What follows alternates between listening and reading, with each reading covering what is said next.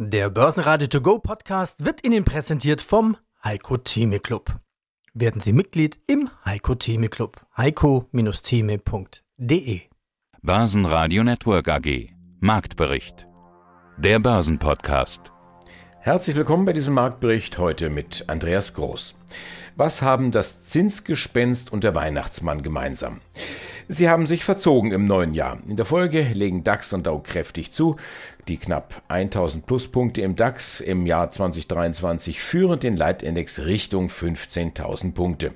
Auch die Wall Street punktet, doch nicht ganz so deutlich.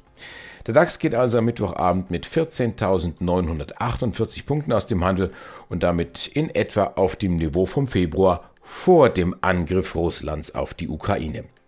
In den USA ziehen die Tech-Werte des Nasdaq 100 über 1% an im frühen Handel, auch ein deutliches Zeichen nachlassender Zinsangst. Ebenfalls positiv, das IFO-Institut rechnet nur mit einer milden Rezession. Die Hoffnungen stützen sich auf China.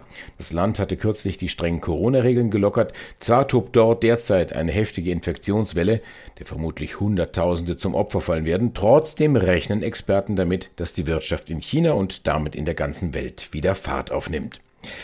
Bayer-Aktien klettern 3,6 Prozent am Mittwoch. Hinweise verdichten sich, Bayer könnte aufgespalten werden. An der Börse ist 1 plus 1 gelegentlich mehr als 2. Sie hören außerdem Beiträge von meinen Kollegen Peter Heinrich und Sebastian Leben. Wir haben gesprochen mit Christian Henke von IG zur Situation nach den diversen Desastern und Pleiten bei Bitcoin und Co. Volkswirt Professor Harm Bandholz aus Kiel sagt, die Zentralbanken sind nicht schuld an der Inflation, aber dem Einzelhandel sollte man mal auf die Finger schauen. Anleihenexperte Andreas Meyer holt Rendite aus Unternehmen, die sonst niemand mit der Kneifzange anfassen würde, und Fondsberater Thomas Timmermann setzt auf China und freut sich auf ein unglaublich spannendes Börsenjahr mit viel Potenzial nach oben. Einen schönen Feierabend. Machen Sie's gut. Mein Name ist Thomas Zimmermann, ich bin CEO bei Tim Invest und dort zuständig für den Tim Invest Europa Plus Fonds. Wie ist der momentan abgesichert? Wie sieht es aus mit der Aktienquote und was habt ihr euch vorgenommen für 2023?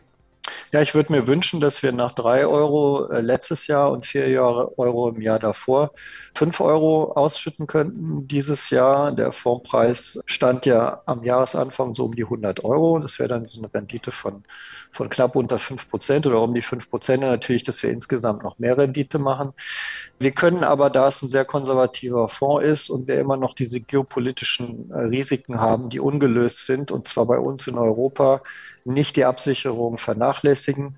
Deswegen ist die Aktienquote im Moment zwar schon bei 65 Prozent, aber die Absicherung kostet halt auch Quote. Wir sind voll abgesichert nach unten in einem sehr, sehr breiten Band. Wir haben 300 Aktien aus dem Stock 600 an Bord ja, wir haben, wollen natürlich möglichst viel jetzt von den positiven Tagen mitnehmen, aber wir wollen natürlich auch die Volatilität, die wir wahrscheinlich sehen werden in diesem Jahr, maximal nutzen. Es wird ein unglaublich spannendes Jahr werden. Ich glaube, wir werden sehr erfreuliche Tage haben, aber wir werden auch mal wieder schreckliche Tage haben.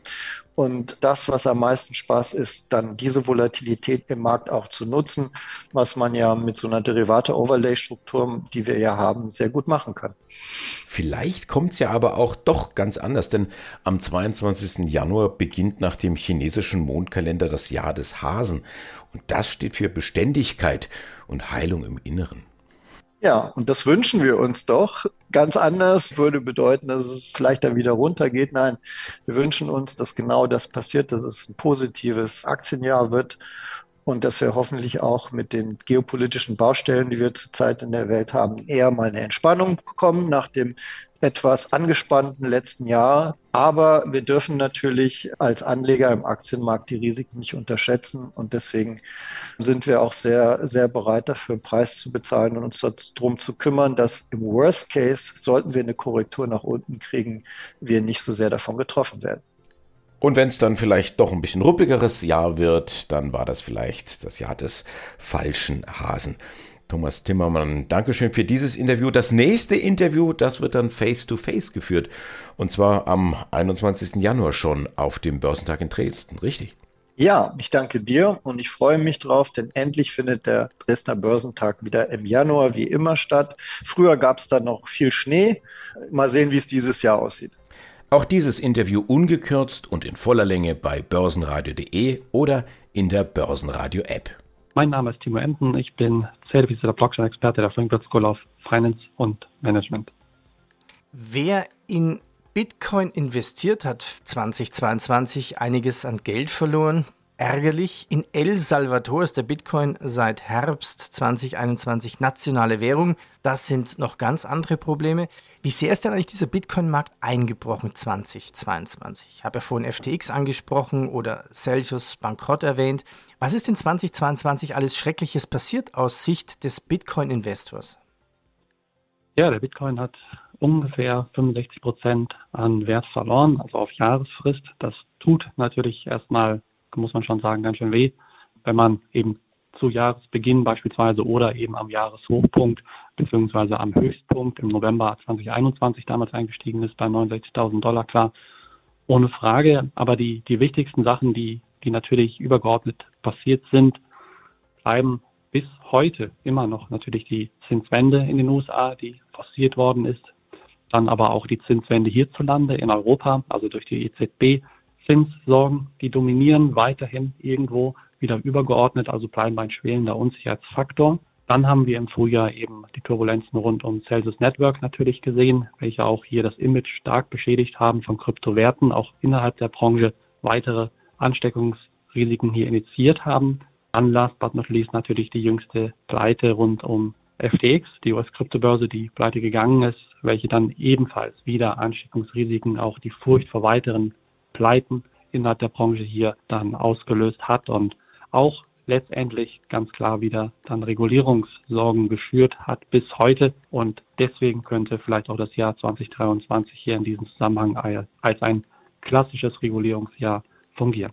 Ja, moin moin aus Hamburg. Mein Name ist Andreas Meyer. Ich bin äh, Gründer der Fountain Square Asset Management GmbH und Fondsmanager des Colibri Event Driven Bondfonds. Du wirst ja nicht müde zu erzählen, dass dieses ganze Zinsthema, wo die ganze Welt drüber spricht, für euch nahezu nicht relevant ist. Aber für die Unternehmen, in die ihr investiert, also da sieht es ja ganz anders aus. Da haben wir Sondersituation ohnehin und hohe Zinsen. Also das klingt ja nach doppeltem Risiko. Das findet man doch dann auch irgendwann in den Bewertungen mit Sicherheit.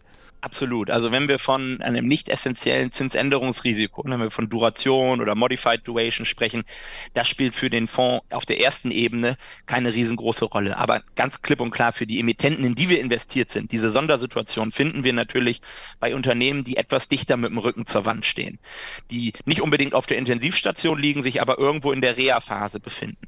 Und da sind steigende Zinsen natürlich jetzt eine riesige Herausforderung. Stichwort Refinanzierung. In den letzten Jahren Rennen waren ja alle so desperate und auf der Suche nach Renditen, dass zu den irrwitzigsten Risikoaufschlägen sich ja Emittenten mit einem sehr, sehr schwachen Credit-Profil refinanzieren konnten. Die Zeit ist vorbei, weil ja auch auf guten Investment-Grade-Anleihen wieder ordentliche Renditen draufstehen. Das wird natürlich jetzt ganz, ganz spannend. Was passiert dadurch aber, weil diese Unternehmen nicht mehr unbedingt den Zugang zu frischem Kapital haben? Die müssen erfinderisch werden. Und dann gibt es ein unterschiedlichstes Potpourri an Möglichkeiten. Man kann zum Beispiel mit den Anleihegläubigern sprechen und sagen, Mensch, ähm, können wir bitte diese Anleihe nochmal um zwei Jahre verlängern und dafür machen wir eine Couponanpassung. Wir können aktuell das Ganze nicht zurückzahlen. Oder es gibt natürlich auch, das ist dann eher ein extremerer Schritt, sogenannte Debt-to-Equity-Swaps dass die Anleihen ausgebucht und einem Aktien eingebucht werden. Etwas, was wir natürlich nicht wollen, woran wir auch nicht partizipieren. Dann gibt es natürlich Möglichkeiten, dass große Private Equity Konzerne wie Apollo, wie, wie Cerberus, CVC, ähm, KKR, dass die beteiligt sind, dass das Mutterkonzerne sind. Und die in der Lage sind, natürlich nochmal Geld nachzuschießen. All das sind äh, viele kleine Möglichkeiten, um dort Chancen zu finden, zu identifizieren. Und äh, diese Heterogenität, die der Einzug erhält im, äh, im Anleihemarkt und vor allem in den Fragen der Refinanzierung, die schafft gleichzeitig auch Chancen. Die schafft Unsicherheit auf der Investorenseite. Dadurch können Bonds auch mal überproportional abgestraft werden. Aber genau das ist natürlich eine super spannende Zeit für aktive Manager im europäischen Creditmarkt. Denn wir managen ja nicht den Markt, sondern wir managen die Events und glauben, dass wir da auch in Zukunft äh, viel Spaß haben werden. Für uns also ein ganz, ganz interessantes Umfeld derzeit. Und auch dieses Interview ungekürzt und in voller Länge bei börsenradio.de oder in der Börsenradio-App. Mein Name ist Harm Bandholz, ich bin Professor für Volkswirtschaftslehre und Wirtschaftspolitik an der Fachhochschule Kiel. Als dieses ganze Thema losging mit der, mit der Inflation, mit den Preisen, die gestiegen sind, jeder schrie, wir bekommen Inflation, hatte ich immer wieder den Verdacht, wird da nicht was menschlich irgendwo übertrieben. Also ich will jetzt nicht sagen, dass sich da jemand absichtlich eine goldene Nase verdient, obwohl das sicherlich auch entsprechende Entwicklungen gegeben hat. Jetzt beruhigt sich das ganze äh, Thema offensichtlich so ein bisschen wieder. Wir können vielleicht doch so schon zurückschauen und uns mehr oder weniger entspannt die Frage stellen, wer trägt eigentlich die Schuld an so einer Inflation? Ich denke, ich gehöre in das Camp, die sagen, es ist nicht die Schuld der Zentralbanken. Das ist natürlich in Deutschland eine sehr unpopuläre Meinung, denn vor allem in Deutschland ist es ja immer noch so, da, da alle die Leute, die letzten 20 Jahre gesagt haben, die Geldpolitik war viel zu expansiv, Geldmenge ist viel zu stark gestiegen, Zinsen waren zu niedrig, die kommen jetzt natürlich äh, oder sind in den letzten ein, zwei Jahren natürlich nach vorne gekommen und haben gesagt, wir wussten es immer. Ne? Das ist alles die Schuld der Zentralbank. Ich sag mal salopp, ich glaube, das ist Quatsch. Ich glaube, der, der Grund dafür, dass wir diese hohen Inflationsraten hatten, waren aufeinanderfolgende Schocks. Schocks auf der Angebotsseite und ein bisschen auf der Nachfrageseite. Es war zunächst einmal die Wiedereröffnung der Wirtschaften nach der Corona-Quarantäne. Während der Corona-Zeit sind die Inflationsraten ganz niedrig geworden, weil es keine Nachfrage gab und so weiter. Und dann auf einmal wurden die Wirtschaften weltweit wieder geöffnet, ist die Nachfrage nach oben geschossen und da gab es gar nicht genug Angebot. Das war der erste Preistreiber. Und gerade als das dabei war abzuebben, da begann halt der Ukraine-Krieg. Und ja, dann sind die Rohstoffpreise massiv in die Höhe geschossen. Also äh, wer hat die Schuld? Das sind eben genau diese Faktoren. Das ist halt äh, der aktuelle Anstieg aus meiner Sicht, unter dem wir immer noch leiden, das ist die Folge des Ukraine-Kriegs.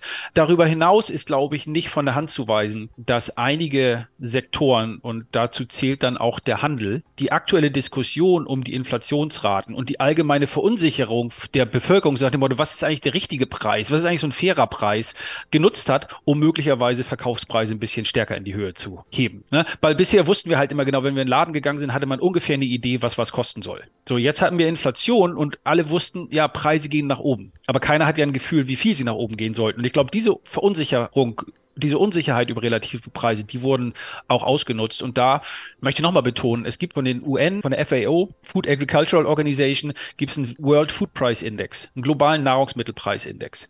Der ist, wie ich vorhin sagte, in den letzten neun Monaten gefallen. Und im Dezember waren die Preise unter dem Niveau des Vorjahres. Wir sehen in Deutschland, wenn wir uns den Verbraucherpreisindex anschauen, noch keine Anzeichen dafür, dass die Nahrungsmittelpreise anfangen zurückzugehen oder sich zu stabilisieren. Also das ist genau ein so ein, so ein Punkt, ein so ein Sektor, auf den man mal ein bisschen achten darf, inwieweit denn jetzt die wieder rückläufigen Nahrungsmittelpreise auch an den Verbraucher weitergegeben werden, beziehungsweise dass zumindest der Preisanstieg jetzt mal zum Ende kommt. Die Interviews in voller Länge hören Sie jeweils bei uns im laufenden Programm bei börsenradio.de oder in der kostenlosen App.